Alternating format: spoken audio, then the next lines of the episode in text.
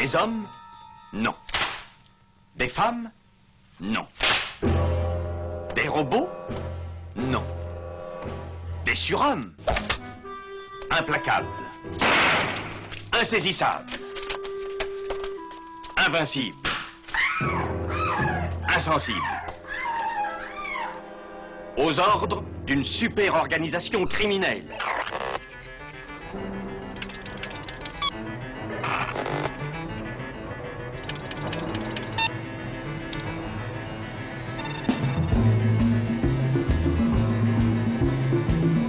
Rien n'est impossible pour... Culture prohibée.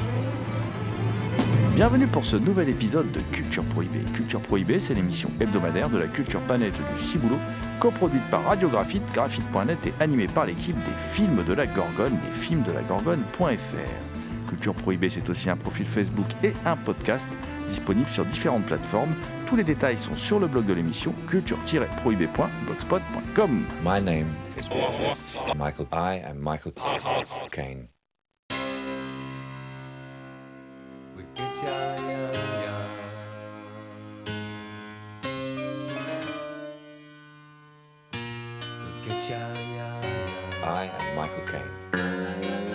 Au sommaire aujourd'hui, une spéciale classique avec deux coffrets édités par Rimini. Euh, L'un contenant trois des premiers films de John Ford, à savoir À l'assaut du boulevard de 1917, Le Ranch Diabolo de 1917 également, et Du sang dans la prairie de 1918. L'autre contient L'homme tranquille de John Ford également, dans une édition accompagnée d'un ouvrage de Christophe Chabdia qui s'appelle Retour à Innisfree. Christophe Chabdia que nous saluons. L'évocation du merveilleux, le 9e chœur également sera au programme. 9e chœur de Juraj Hertz paru chez Artus Film.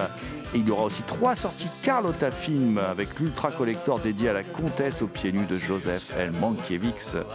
Et deux documentaires. Alors deux documentaires consacrés au franc-tireur Dennis Hopper, à savoir Along for the Ride de Nick Hebling, un documentaire de 2017 accompagné du livre éponyme, hein, euh, et The American Dreamer, un documentaire de 71 de Lawrence Chiller et L.M. Kit Carson, Texas Chainsaw Massacre, voilà. Et puis on fera un petit retour sur Larry Flint du grand Milos Forman paru chez Whiteside Video. Et enfin, et enfin, un peu d'espionnage avec le quatrième protocole de John Mackenzie paru chez Rimini Édition. Le quatrième protocole avec qui Thomas au casting? Avec Michael Ken. Michael Ken, l'idole de, de- de Thomas. Je vous rappelle que cette émission est réalisée en partenariat avec la revue Prime Cut et que l'équipe de Culture Prohibée remercie Blanche Aurore Duo, Emmanuel Flao, Lucie Mautier, Kevin Boissezon, Benjamin Gessler et Thierry Lopez pour leur aide sur cette émission.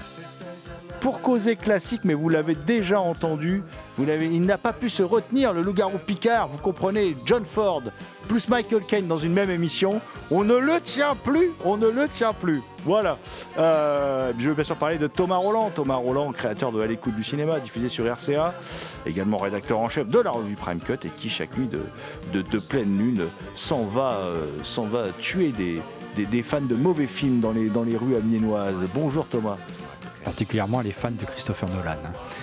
Salut GG, salut Damien et bien sûr, ah, bien, bien sûr, salut à toutes. Alors que nous venons de perdre la communauté entière de Nolanophiles, je me tourne maintenant vers le plus jeune de, de- de- de cette équipe, euh, notre ami Damien Demey, dit la bête noire de Compiègne, un archéologue animal en quête de cultures souterraines et oubliées. Bonjour Damien. Salutations à toutes les entités conscientes qui nous écoutent. Nous débutons cette émission avec euh, bah, un double événement John Ford quand même. hein. Un double événement John Ford. Alors après, on vous, parlera de l'homme tranquille, mais euh, aussi, euh, comment là, il y a Rimini qui nous sort quand même trois des premiers westerns de John Ford. C'est pas compliqué de toute façon puisque il a réalisé entre 1917 et 1920.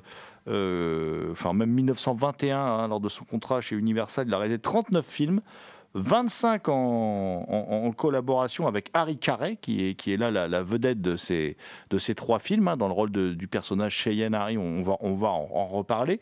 Euh, et il ne reste plus que trois films de cette période, ce sont ceux-là. Voilà, tout le reste a disparu.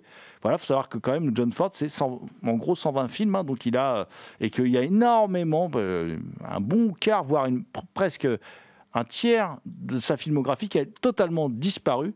Et oui, c'est pas parce qu'on est à l'ère du numérique que euh, euh, on peut tout, on peut tout récupérer. Malheureusement, il y a des, il y a des bobines comme ça qui se sont perdues. Et là, il se trouve que bon, bah, gros, gros, gros coup de bol. Il y a deux, deux, comment dire, deux films qui ont été retrouvés dans les fonds de la Narodni Filmovie Archive, en fait les archives nationales du film de Tchécoslovaquie. Un jour, il y a un type qui a fait l'inventaire et s'est dit tiens, j'ai deux films. Il y en a un qui est signé Jack Ford, voilà, je sais pas. On va regarder et on a tout de suite vu que c'était ces deux films de John Ford. C'était, en gros, c'était euh, euh, Le Ranch Diabolo et Du sang dans la prairie. Deux des films que l'on va aborder euh, aujourd'hui. Le troisième film, donc ah encore plus étonnant, hein, donc le, à l'assaut du boulevard. Lui, il a été, il a été, il n'y avait pas en fait de, nom de réalisateur sur les bobines et tout. Il y a un, y a un type un jour qui a retrouvé, qui a retrouvé comment dire quatre bobines d'un film intitulé Un drame au Far West, voilà, et qui a été les, déposé aux archives françaises du film. et eh ben c'était ce film de John Ford, voilà. Donc c'est assez, euh, c'est assez rigolo. Et ces trois films nous sont proposés dans des versions quand même d'une qualité euh, plastique, euh, une restauration quand même qui sont ah, c'est vraiment très beau, quoi. Voilà. là, par contre, le numérique sert à quelque chose. là, on a vraiment la possibilité de les voir dans des conditions extraordinaires. Mais comme je suis un grand bavard, et que je sais que dans cette pièce, il y a des admirateurs de, John Ford, euh, je vais laisser tout de suite la parole à mon ami Thomas Roland pour le Ranch Diabolo. Et oui, il y avait des réalisateurs avant Christopher Nolan, dont John Ford, qui a, qui a imprimé la, la légende du, du, mythe américain hein, euh, sur pellicule. Donc le Ranch Diavolo, en fait, c'est stretch shooting en anglais. Le film raconte le, le, duel à mort, évidemment, entre les colons et des grands propriétaires terriens qui veulent s'accaparer les terres pour eux tout seuls, et notamment qui ont tendance à mettre du barbelé un peu partout, euh, comme on peut le voir dans d'autres westerns, hein, comme dans L'homme qui n'a pas d'étoile de King Vidor avec Kirk Douglas. Euh, et, donc là, jusqu'au jour où le, fils du colon, hein, une petite famille sympa, un, pépé qui vit avec son fils et sa fille, euh, bah, jusqu'au jour où son fils se fait flinguer parce qu'il va chercher de l'eau à, la source, il, va au-delà des barbelés, et puis bah, il y a un des tueurs du grand propriétaire qui va le flinguer. Et donc, euh, parmi ces tueurs, il y a Cheyenne Harry, hein, incarné par Harry Carey, en voyant euh, la, détresse de, ce père, de cette fille, euh, de sa fille, devant euh, la tombe de, ce fils et ce frère, bah, va, changer de camp et va finalement défendre le colon en détresse. Et voilà, c'est un peu l'histoire d'une rédemption, c'est l'histoire d'une rédemption d'un tueur à gage, d'un homme qui est qui n'a pas vraiment d'empathie en, euh, en, temps normal et qui là euh, va changer de camp, euh, va, vers la rédemption. Et bien sûr, il va y avoir une histoire d'amour dans cette histoire on va essayer, mon cher Thomas, c'est pas simple hein, de, ne pas faire de, trop de redites des, bonus parce qu'il y a un livre et des, bonus vidéo qui sont, euh, qui sont signés, composés en tout cas d'une rencontre avec Nachiketas Wignesan, qui est enseignant euh, de cinéma à Paris 3 et qui décortique les films avec beaucoup d'acuité. C'est très très intéressant. Et euh, on va on va faire un peu redondance. On n'a pas le choix de toute façon puisque moi, ce que je retiens du film, c'est déjà une mise en scène incroyablement inventive. C'est-à-dire qu'il se fait euh, pas du tout piéger par euh, le format, par le côté statique, des difficultés à bouger des caméras qui pèsent une tonne. John Ford, il est déjà génial en fait. Il a très bien compris qu'on pouvait, pouvait jouer avec la profondeur de champ, tout ça. Donc amener des éléments qui sont au fond, qui vont arriver au premier plan, tout ça. Enfin bon, plein de choses comme ça. Et il cherche toujours le plan le plus original. C'est-à-dire qu'à un moment, par exemple, la tête de Cheyenne Harry, elle est mise à prix. Et euh, Cheyenne Harry, il y, a, son donc euh, la fameuse affiche Wanted de coller sur un vieil arbre. Euh, et, et dans n'importe quel film, le type vient en marchant, il arrache la, le truc avec sa photo, il se retourne vers la caméra et on voit que c'est lui. Mais là, non. Là, le type sort du tronc d'arbre. C'est génial. C'est que... Et il arrache effectivement le truc et on voit que c'est lui. Mais, mais, le type sort du tronc d'arbre. Enfin voilà. Et il y a aussi plein de moments assez étonnants où les deux tueurs, au début, quand ils sont ensemble, ils sont à la fois potes et pas vraiment potes, et, ils se confrontent flingue contre flingue. Doit-on y voir un sous-texte homo-érotique? Je ne sais pas, mais en tout cas, aujourd'hui, on peut s'empêcher d'y penser. Mais je trouve que c'est un, western, c'est. Voilà, dans, dans les limites de ce qu'on pouvait faire à l'époque, c'est le sommet, quoi. C'est assez brillant, je trouve.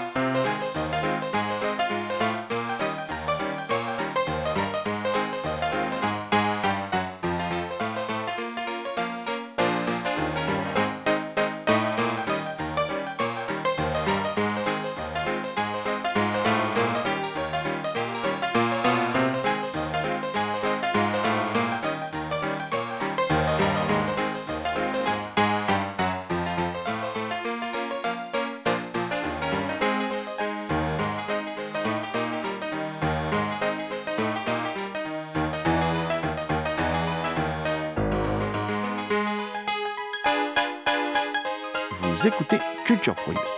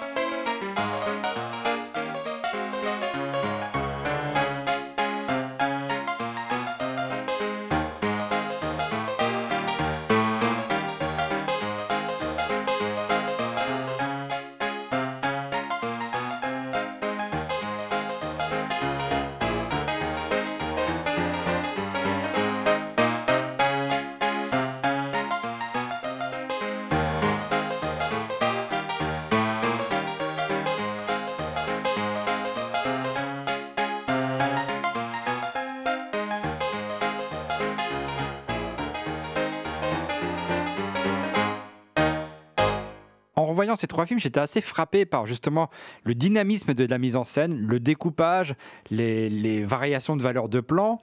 Alors que quand il y a quand même quelque chose d'assez frontal, d'assez théâtral quand même hein, dans la façon dont, dont il filme certaines choses. hein. On sent, qu'il y a un décor quand même parfois, hein. même si derrière il y a, euh, comme tu dis déjà, il, joue sur la profondeur de champ aussi. Et j'étais frappé par, euh, cette maîtrise de la mise en scène. Alors qu'on dit que celui qui a inventé la grammaire cinématographique, c'est David Wark Griffiths avec euh, Naissance d'une nation.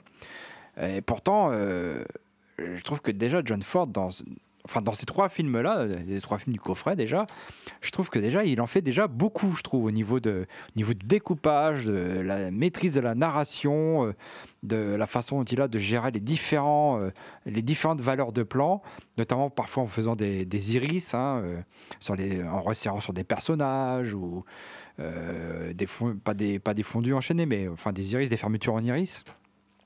Et je trouve que déjà là, il y a, y a- y a quand même plus qu'une esquisse de grammaire cinématographique. qui se confirme d'ailleurs dans le deuxième film, hein, avec des moments même en plus où Ford va, va, va flirter avec le fantastique. Euh, étonnamment avec l'expressionnisme allemand, euh, euh, par exemple dans à l'assaut du boulevard, qui, est le film suivant, euh, qui est, l'histoire d'un cow-boy, donc chez Yanai évidemment, hein, voilà, qui tombe amoureux de la, fille du patron, et euh, mais cette dernière s'enfuit avec un homme riche, et, lui il décide de partir la rechercher à la ville. Donc, euh, et il y a un moment, il lui présente sa maison au début, avant qu'elle parte s'installer avec cet homme riche, dans une scène qui pourrait être sortie d'une Nosferatu de Murnau, quoi. Tout est sombre, tout est noir. Enfin, il y a des idées de mise en scène comme ça, parce qu'en en fait, ce que Ford dit à travers la mise en scène, c'est qu'il y a quelque chose qui va pas dans ce couple. Voilà.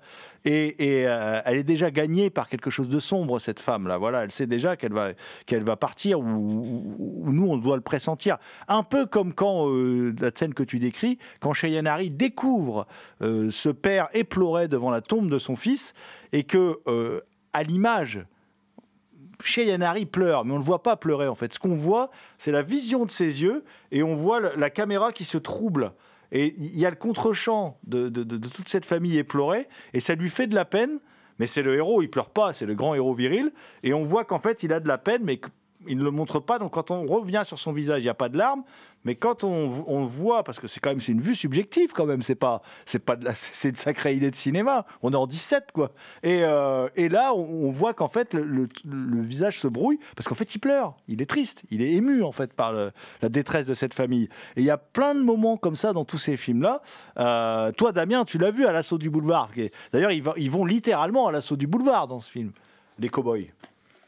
Une armée de cow-boys qui attaque la ville. Oui, c'est exactement ça. Bon, c'est pas tout le film, comme tu me l'as dit. Il y a surtout une histoire euh, d'amour euh, qui est au centre, un triangle amoureux, du coup, qu'on retrouve euh, indirectement. Enfin, pas exactement un triangle amoureux, mais c'est vrai que Cheyenne Harry va voir, du coup, Helen Clinton.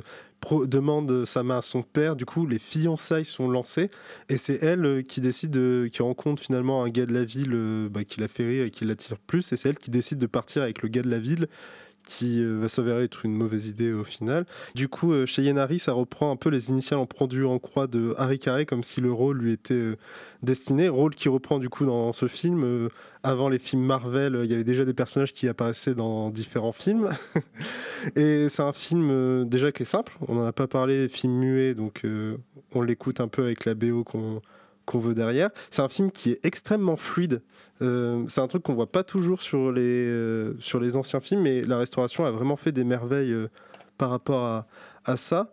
Et même si je suis pas fan des westerns, j'aime bien du coup le héros. c'est après avoir vu le film que j'ai compris qu'il était présent, que c'était un personnage qui été développé sur plusieurs points. Et je trouve qu'on retrouve un peu un thème américain dans le film, c'est-à-dire qu'il y a un peu l'idée de ce West américain euh, sauvage et pur avec le domptage des chevaux, les cow-boys, tout ça, face à un Est du coup euh, civilisé, mais pas plus urbanisé et corrompu, ce que représente finalement le fait euh, que le vendeur, enfin le marchand de chevaux qui drague euh, l'héroïne euh, représente à la fin. Et euh, il y a un trait d'humour qui est assez particulier. euh, tu m'y as fait penser quand tu parlais des exceptions euh, qu'il avait dans son film. Lorsqu'il arrive en ville et euh, qu'on lui loue une chambre d'hôtel, euh, que tu as d'abord euh, le garçon qui veut lui porter ses bagages à l'étage qui fait non, il les porte lui-même. Et ensuite, tu as la scène quand ils sont dans la chambre et que tu as le garçon à l'étage qui veut allumer le radiateur et qu'au bruit du radiateur, il pense que c'est un serpent. Du coup, il dégarde son pistolet et il dit au garçon Fais attention, généralement, quand il siffle, c'est juste avant de te mordre. T'as le garçon qui en non, mais non, non, c'est juste le radiateur.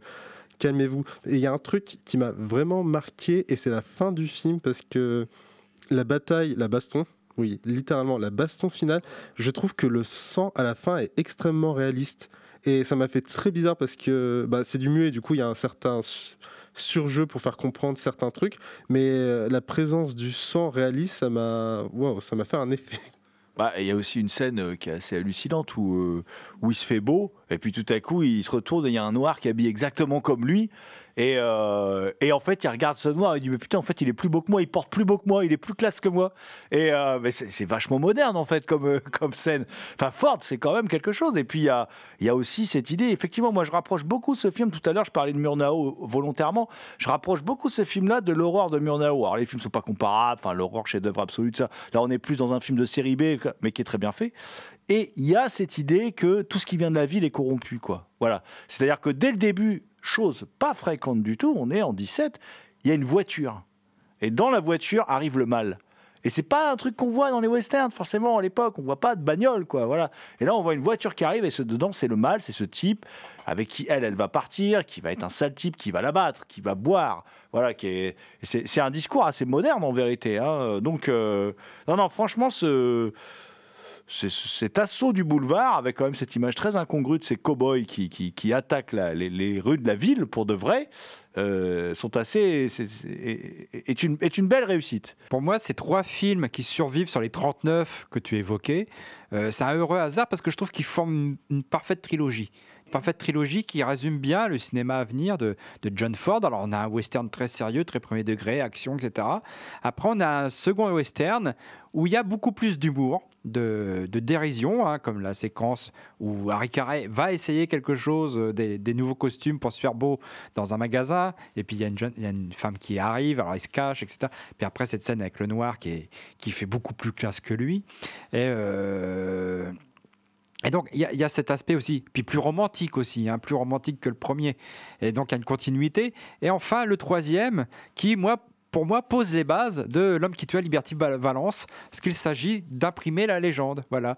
Euh, enfin, une légende en même temps, on demande de faire euh, autre chose que ce qu'on fait d'habitude. D'habitude, on a des personnages purs, etc., etc. Alors que déjà, au départ, dans les films précédents, son personnage n'est pas pur. hein. Il annonce aussi le, John Wayne de La prisonnière du désert, le Harry Carey dans Stretch Shooting. Euh, donc, il y a, déjà ce- cette idée que du mythe du western. Euh, dans le troisième film, avec ce, personnage d'écrivain qui est présenté dès le début. En fait, c'est un film dans le film, quoi. D'ailleurs, John Wayne disait qu'il s'était réellement inspiré d'Harry Carey pour La prisonnière du désert, justement, euh, euh, par rapport à ce film. hein. C'est clair, net, précis. C'est pas un hasard. C'est voilà.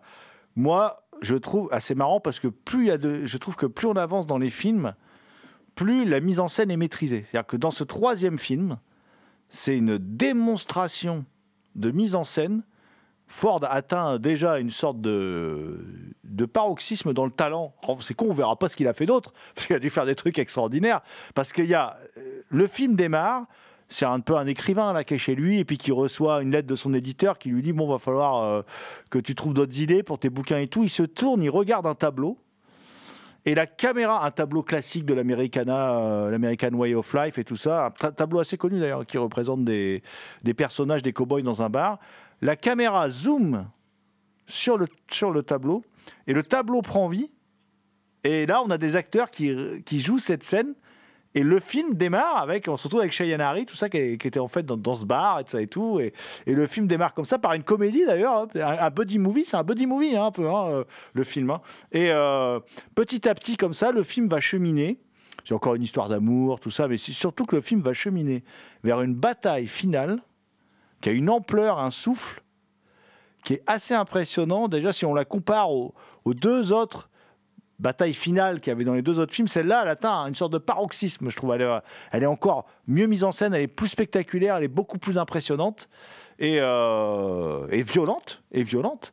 Et non, franchement, ce- ces trois films, c'est- vraiment à avoir absolument, absolument dans sa DVD Tech, Blu-ray Tech, absolument.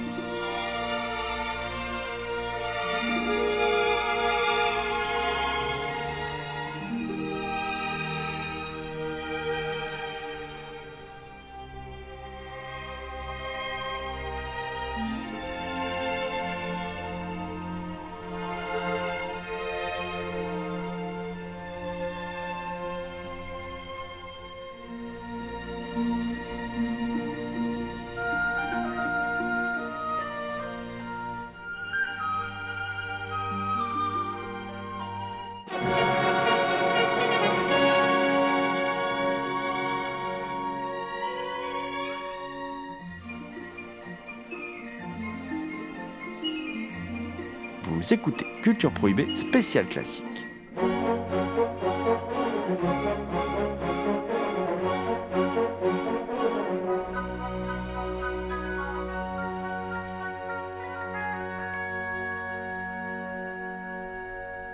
On va rester chez John Ford, mais beaucoup, beaucoup, beaucoup, beaucoup plus tard, pour L'homme tranquille. L'homme tranquille, euh, qui sort dans une édition, toujours chez Rimini, là, euh, de, comment dire, de, qui est pleine, pleine de bonus, hein, avec, euh, on a une analyse de, comparée entre le film et le, et le script de Cécile Gornet, professeur de, de- philo. Ça, ça nous permet de comprendre la méthodologie de John Ford. On a un, film d'une heure 32 hein, qui s'appelle Le rêve irlandais de John Ford, narré par Gabriel Byrne avec les témoignages de Maureen O'Hara, Peter Bogdanovich, Martin Scorsese. Très, très, très intéressant. C'est signé C. Mary Doyle. On a Innisfree, ça, ça fait deux heures pratiquement. C'est José Luis Guérin, le réalisateur, qui se rend sur les lieux de tournage du film. On a une autre conversation euh, entre Cécile Gornet et Frédéric Mercier, le critique du, transfuge. Et on a un excellent euh, bouquin de, signé notre ami Christophe Chavdia, Retour à Innisfree, qui décortique, qui décortique comme ça tout le. Comment dire Tout le. Tout l'homme tranquille et puis surtout qui dénote d'une passion de Christophe pour John Wayne. On le savait qu'il aimait John Wayne d'amour, mais là, voilà, c'est évident. Donc à lire absolument. Je vous rappelle quand même que Christophe Chézet, il avait signé déjà, toujours chez Rimini, le bouquin qui accompagnait, le bouquin indispensable qui accompagnait l'édition des Vikings de Richard Fleischer. Pareil, pas un film, pas un petit film non plus. Voilà, du grand cinéma aussi. Là, l'histoire, c'est simple. C'est John Wayne il fait Sean Thornton, un ancien boxeur américain qui est de retour dans son Irlande natale, qui veut racheter la chaumière et le lopin de terre que ses parents possédaient, qui va rentrer en conflit avec, un- avec un autre type, qui, un local qui, lorgne vraiment sur le, euh, sur le terrain. Et puis, il, va tomber amoureux de la sœur de, de- cet homme. Ça va compliquer la tâche. hein. Euh, cette sœur qui est campée par Maureen O'Hara. Franchement, c'est normal qu'il tombe amoureux. Voilà. Et ça va donner, euh, cet homme tranquille, ça va donner un, incroyable film euh, en Technicolor qui est un des, des, des, des- des projets les plus euh, importants pour John Ford. C'est un de ses films les plus personnels. Il veut, en fait, comment dire, il achète le roman pour 10 dollars à l'époque, les droits du roman, en 1936. Il veut tout de suite le porter à l'écran. Et pendant des années, des années, des années, des années, tous les studios vont l'envoyer bouler. Ou alors il n'aura pas de bol quand les studios vont accepter, parce qu'il va tous les faire. hein, la Metro Goldwyn Mayer, la Fox, la RKO, la Century Fox.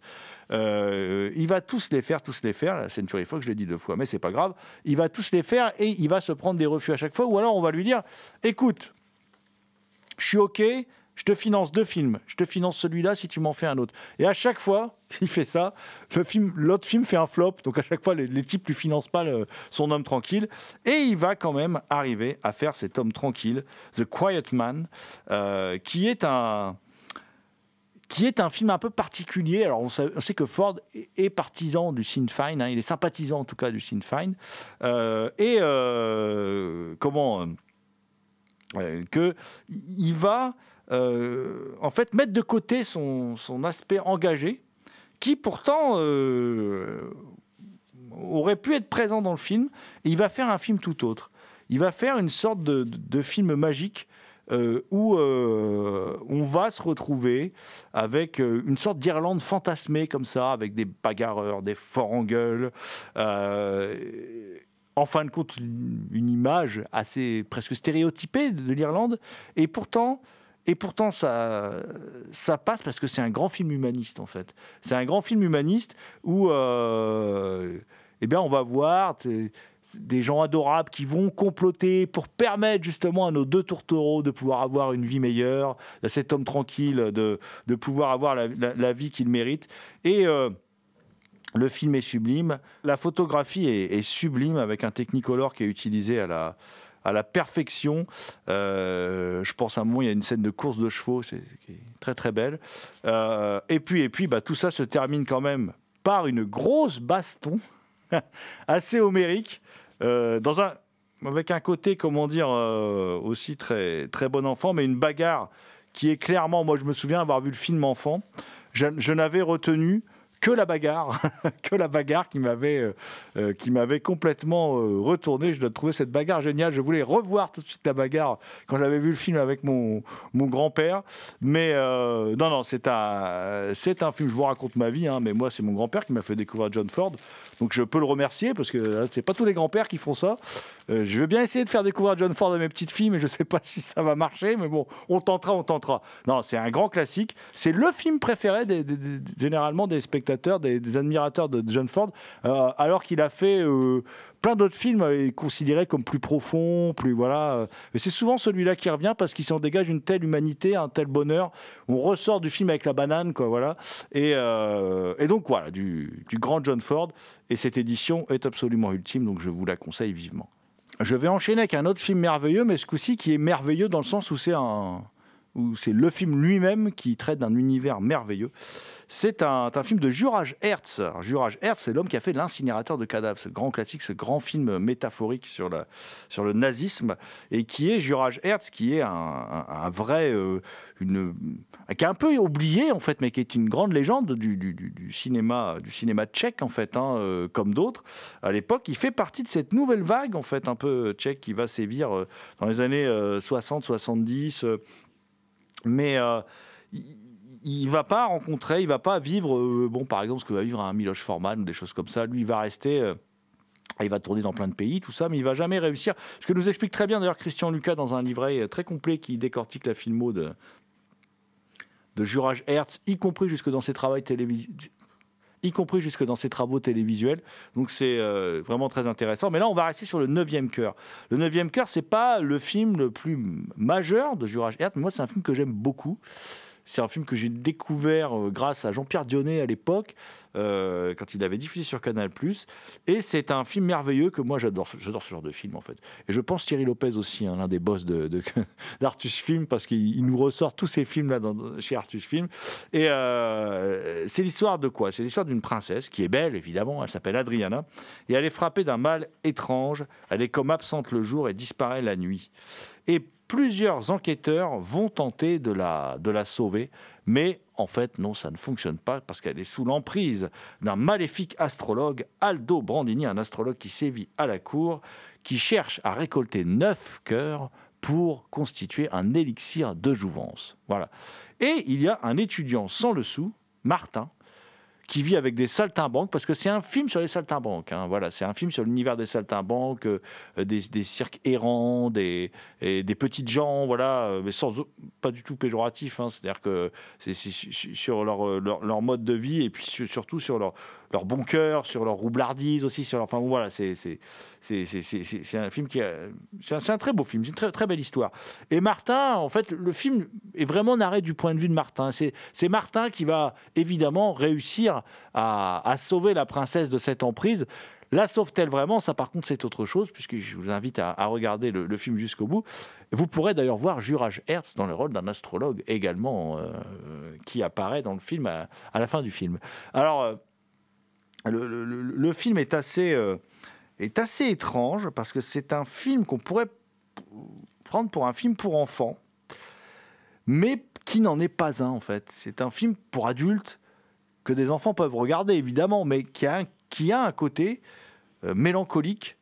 Et surtout, il y a une grande poésie macabre qui est, pon- qui est ponctuée quand même de séquences assez magnifiques, de plans séquences superbes. Il y a un plan séquence de balles, de balles étranges qui est euh, vraiment magnifique. euh, avec des personnages au visage décharné comme ça, très très étrange. Il y a une idée qui est géniale, euh, cette idée d'une pièce dans le périple que va traverser Martin, cette idée d'une pièce, parce que c'est un film où la magie compte, qui est une pièce où le temps passe plus vite.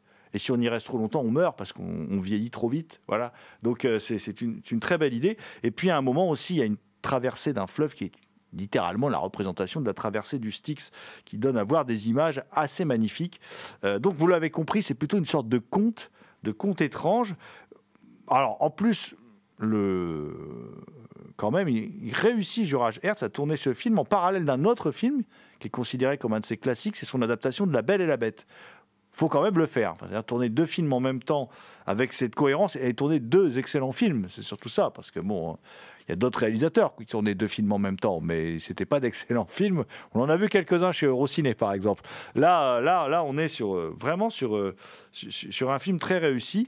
Euh, donc l'histoire est vue à travers les yeux de Martin, cet étudiant sans dessous, qui va rencontrer toute une bande d'artistes, dont un montreur de marionnettes qui va revenir souvent dans le film et qui est en fait Jan Vanamaker, qui est un, immense, une vraie légende de l'animation en Tchéquie, euh, en- Tchécoslovaquie, euh, et qui, qui est donc ici- euh, vraiment mise en avant par le, réalisateur qui démontre là un amour certain pour le cinéma forain. Voilà, c'est très très beau, c'est très touchant. La photo est superbe et le film est vraiment doté d'une atmosphère onirique très particulière. Et dès le début, on comprend qu'on n'est pas dans un film comme les autres, parce que Martin arrive comme ça dans la, dans la ville, euh, euh, dans, dans un village, et euh, il rencontre tous ces, tous ces saltimbanques. et, et puis il dit, je vais vous payer un repas, un repas pantagruélique. Alors quand il se pointe à l'auberge, le, patron de l'auberge lui dit, mais non, mais ce n'est pas possible. Vous ne pouvez pas rentrer dans l'auberge. La dernière fois qu'ils sont venus, tous ces saltimbanques, ces mécréants, euh, eh bien, ils, ont, euh, comment dire, mangé comme des cochons, ils n'ont rien payé. Ah, lui dit, vous inquiétez pas, c'est moi qui paye. Sauf que lui, c'est un étudiant sans le sou. Et en fait, à la fin, il n'a pas les moyens. Donc, il finit embastillé. Et puis, il, y en a un dans la bande, dans, dans les, dans les saltimbanques, qui lui dit, garde précieusement cette cape, elle est magique, elle te donnera le don d'invisibilité. Alors, évidemment, du coup, il va avoir cette cape magique qui va lui permettre de, faire preuve de l'invisibilité. Euh, bon, qu'il va utiliser plus ou moins bien. Et- il va y avoir plusieurs fétiches comme ça dans le film qui vont lui être mis par les saltimbanques et qui vont lui permettre d'aller au bout de cette mission, de ce conte initiatique. Et donc, euh, je ne peux pas vous parler des heures de ce film parce qu'on a d'autres films à aborder, mais donc je vous conseille vivement le 9e cœur qui est sorti chez Artus Film de Juraj Hertz. Autre film, autre film euh, teinté de merveilleux. Alors là, c'est un grand classique, un grand classique un peu incompris d'ailleurs au moment de, de sa sortie. hein. Un grand classique signé du réalisateur du Cléopâtre et, de, et, de, et du Limier qui sort chez, chez Carlotta Film dans une édition ultra collector. C'est La Comtesse aux pieds nus, un film de 1954 avec Humphrey Bogart dans un rôle, un, contre-emploi. euh, et Ava Gardner, la magnifique Ava Gardner. Et l'histoire est, l'histoire est assez simple. C'est l'histoire d'un réalisateur sur le déclin, donc Bogart, qui se rend en Espagne, euh, accompagné de son associé et d'une starlette. Euh, donc en fait, métaphore de la vulgarité hollywoodienne. On a souvent reproché d'ailleurs à Mankiewicz un côté cynique un peu dans son cinéma. On, lui a souvent reproché. euh, J'aimerais bien que tous les cyniques aient son élégance dans la mise en scène, voilà, et son art de la narration. Et leur but à ce- cette petite bande là, c'est de trouver une future star de cinéma. Et ils pensent la trouver dans une danseuse de flamenco hein, qui, qui va devenir cette danseuse de flamenco, Maria Vargas, donc, euh, euh, qui sévit à Madrid, euh, va devenir une sorte de Cendrillon. Elle va vivre un destin à la, Cendrillon. On est encore dans l'univers du conte, c'est pour ça que je voulais en parler après, après le 9e cœur. Et elle va finir par tomber sous le charme. Elle n'y croit pas au départ. Dit, Qu'est-ce que c'est que ces mecs qui viennent d'Hollywood, qui viennent me chercher dans mon petit cabaret à Madrid et qui veulent m'emmener euh, de faire de moi une star Je n'y crois pas. Et elle va finir par les suivre parce qu'elle va être séduite par euh, Humphrey Bogart, par son intelligence, par son voilà.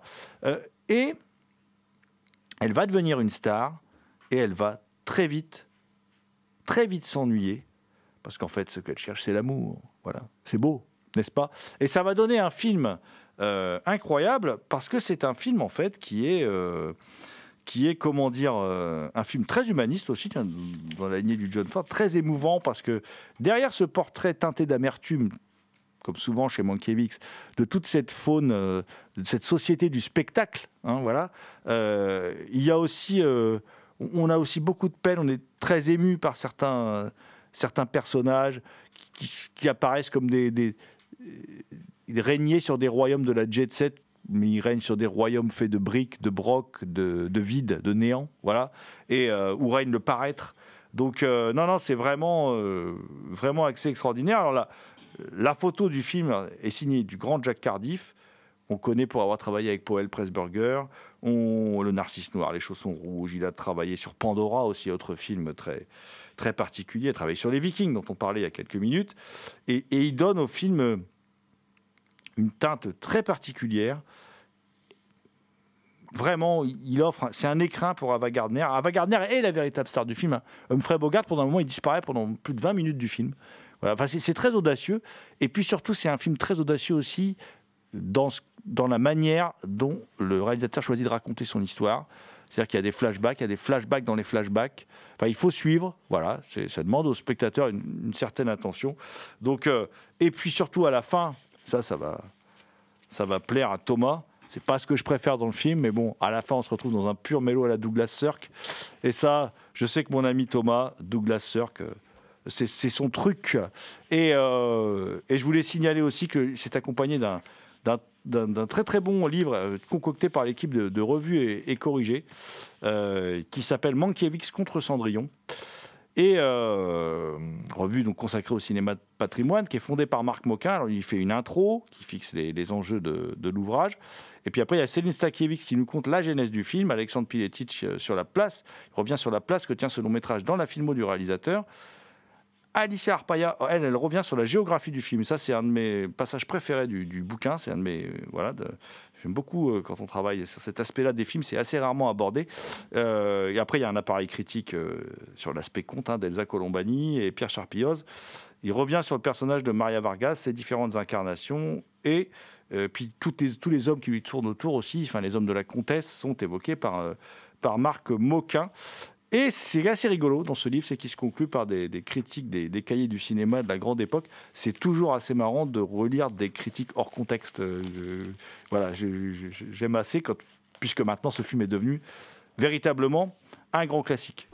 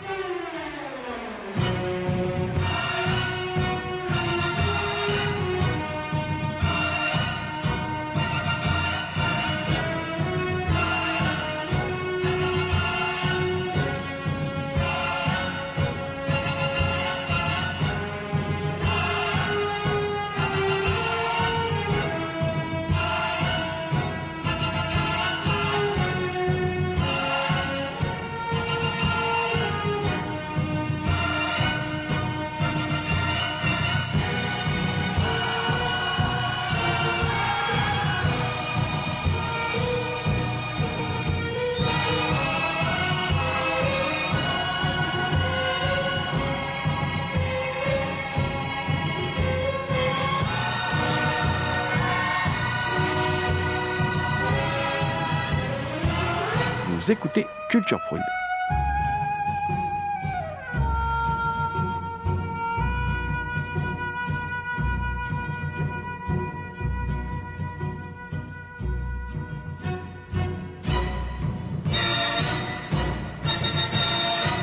Je vais rester chez Carlotta Film pour deux documentaires. Je vais aller un peu plus vite. On adore Denis Hopper. Voilà, dans des personnages très controversés. Hein, donc on, parle souvent de, ce qu'il a fait dans, cette émission.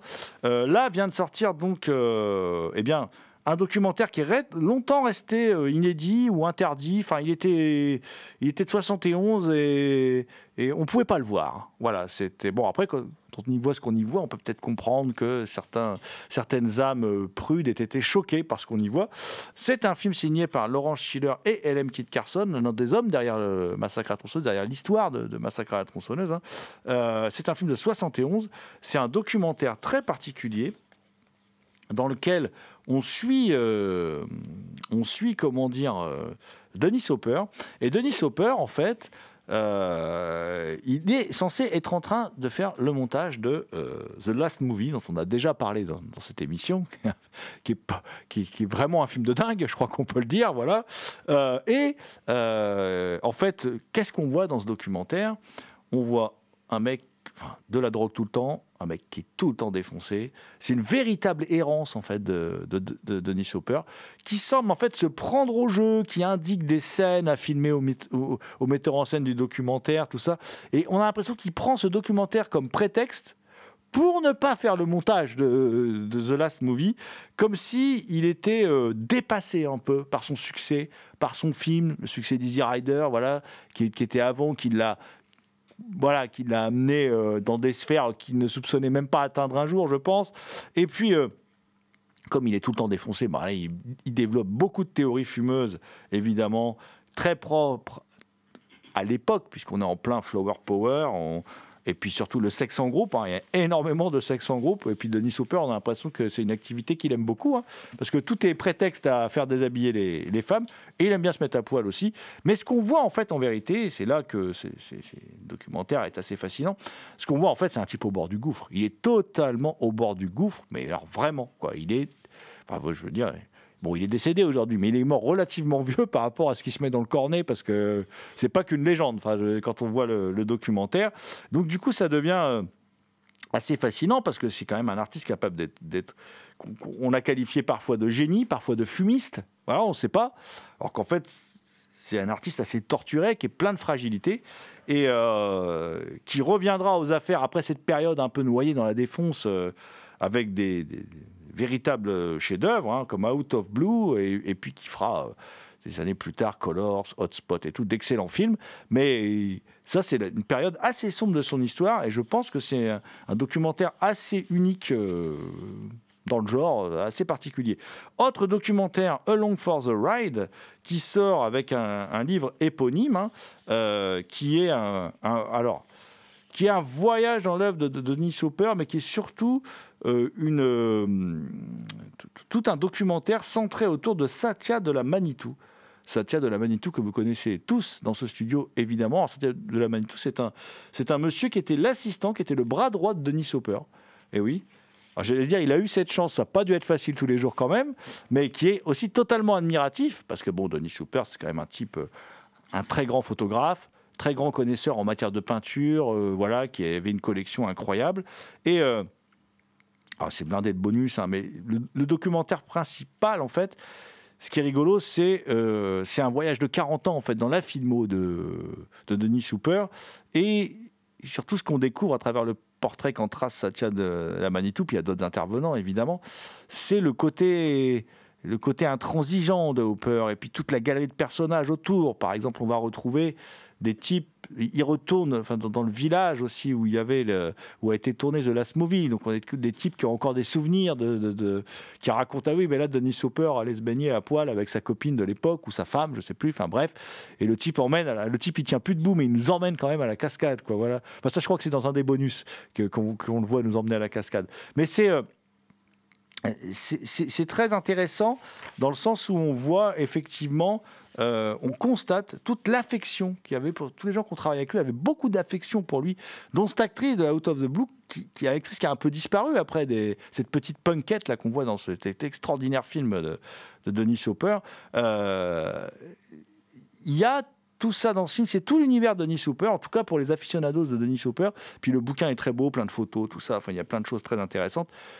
Il vous faut absolument voir ces deux documentaires. Mais j'ai assez parlé pour aujourd'hui. Donc je vais laisser mon ami Thomas Roland vous parler vous parler d'un autre type euh, sympathique, plus à gauche que Denis Hopper quand même, Euh, même si parfois il était à gauche par accident, euh, on ne sait pas trop. Voilà, c'est Larry Flint, le fameux Larry Flint, mis en scène euh, par Miloš Forman dans un, dans un biopic dont le réalisateur tchèque a le secret. Larry Flint qui ressort effectivement dans une édition Mediabook chez Wildside. hein, euh, Larry Flint qui, qui relate une partie de la vie de ce, de ce, de ce grand euh, boss de, de la presse américaine, celui qui a créé le magazine Hustler. Alors ceux qui ne savent pas, Hustler c'est un magazine qu'on dit de charme, où on voit des jeunes femmes euh, fortement dénudées, voire même plus dénudées que dans Playboy. hein. Dans le film, c'est très explicite. Il dit que dans Playboy, on voit pas grand-chose. Et lui, il préfère quand on voit euh, limite que ce soit limite gynécologique. Quoi. Et donc, Milos Forman s'attache à- à retracer une partie de la vie de, de- de- de cet, homme. Euh, on passe très rapidement sur son enfance où il faisait du, où il était bouilleur de cru. hein. Il, il- il faisait la contrebande d'alcool, donc euh, du, moonshine. hein. Et euh, on voit que déjà il était un peu en dehors des, en dehors des clous, quoi. qu'il aimait, qu'il aimait aussi l'argent. hein. C'est quand même quelqu'un qui aime l'argent aussi. hein. Et puis très rapidement, on le voit euh, directeur d'un cabaret avec des jeunes femmes qui dansent euh, euh, plutôt dénudées. Et puis très rapidement aussi, on le voit créer ce magazine Hustler et son, élévation dans, le milieu de la presse. Alors à travers le portrait de, Larry Flint, c'est surtout l'occasion de Milos Forman pour dresser un portrait d'une Amérique puritaine. C'est cohérent avec la- l'œuvre de, Milos Forman, qui déjà euh, bousculait les institutions, critiquait les institutions, dans- déjà dans ses films, euh, quand il était en Tchécoslovaquie, hein, et euh, qu'on retrouve, qui traverse toute, sa, toute sa filmographie. Mais c'est aussi un film qui est plus en lien avec Valmont, qui est un film qui critique un peu ce, ce- cet esprit puritanisme, petit bourgeois. euh, c'est, on retrouve vraiment ça dans, dans, dans Larry Flint. Et surtout, moi, ce que je retiens beaucoup dans Larry Flint, c'est la fin. C'est la fin, c'est euh, euh, la plaidoirie de l'avocat de Larry Flint, qui est joué par Edward Norton, où il défend la liberté d'expression. La liberté d'expression et aussi, il met en, évidence qu'il ne faut pas confondre le sujet et le traitement. Qu'il ne faut pas confondre la vérité et la caricature euh, avec des exemples historiques. hein. ici, tu as un exemple euh, une caricature de George Washington. hein. Et je pense que ce film, aujourd'hui, euh, a plus de valeur qu'à l'époque encore.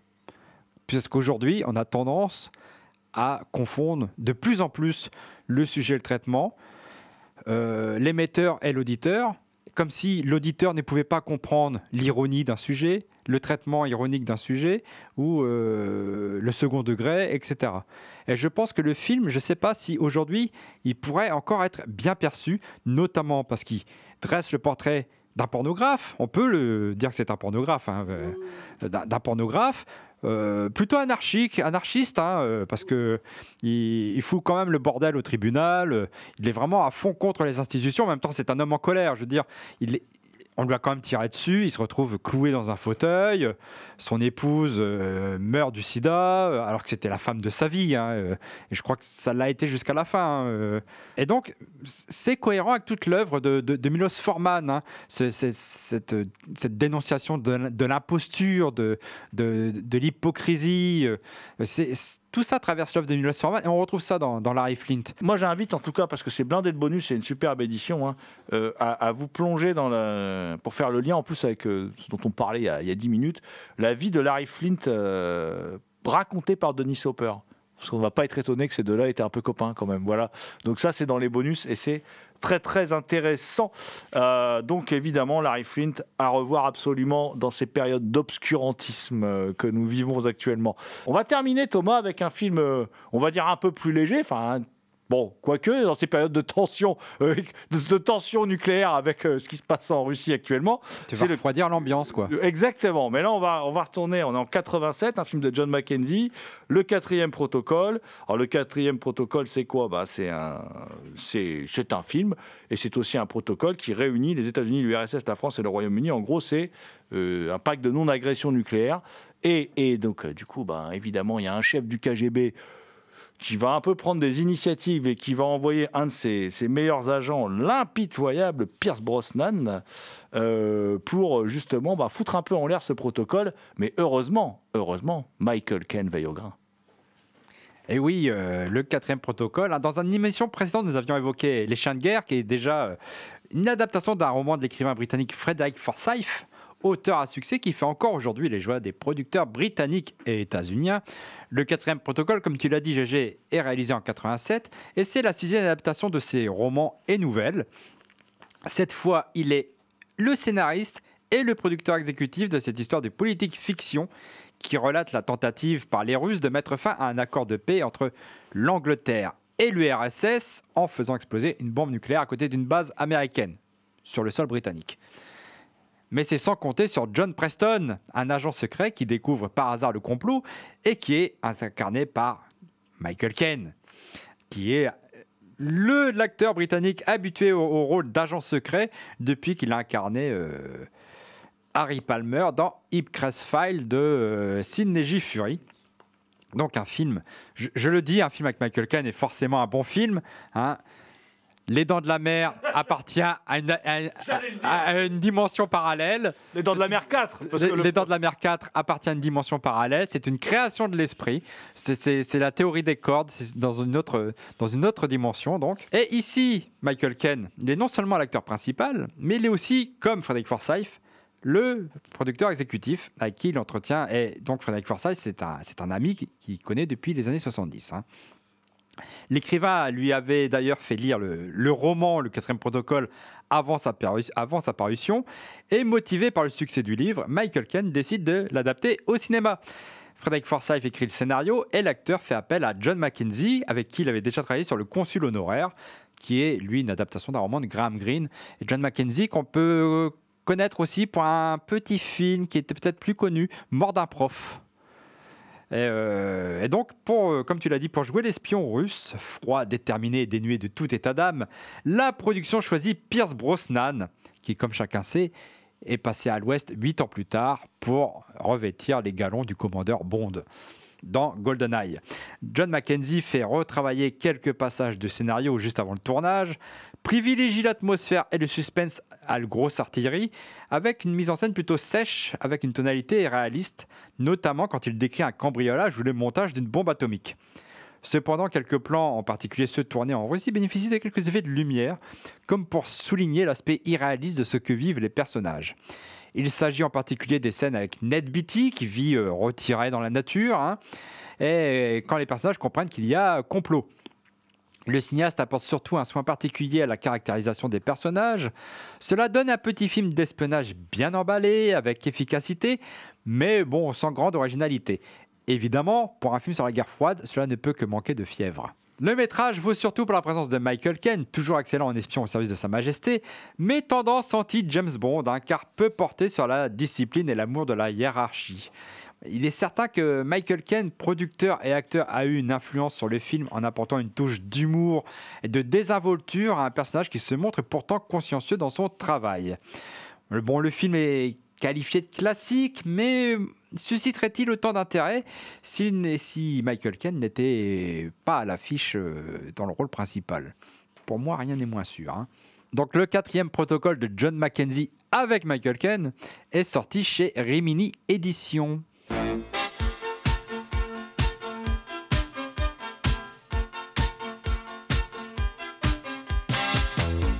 C'était Culture Prohibée, une émission réalisée en partenariat avec les films de la Gorgone et la revue Prime Cut. Culture Prohibée est disponible en balado-diffusion sur différentes plateformes. Toutes les réponses à vos questions sont sur le profil Facebook et le blog de l'émission culture-prohibée.blogspot.com. Culture Prohibée était une émission préparée et animée par votre serviteur Jérôme Potier dit La Gorgone, assisté pour la programmation musicale d'Alexis dit Admiral Lee, une émission animée avec Damien Demé dit La Bête Noire de Compiègne, Thomas Roland dit Le Loup-garou Picard, and the last but not the least. Je veux bien sûr parler de Léo Mania à la technique. Salut les à la prochaine.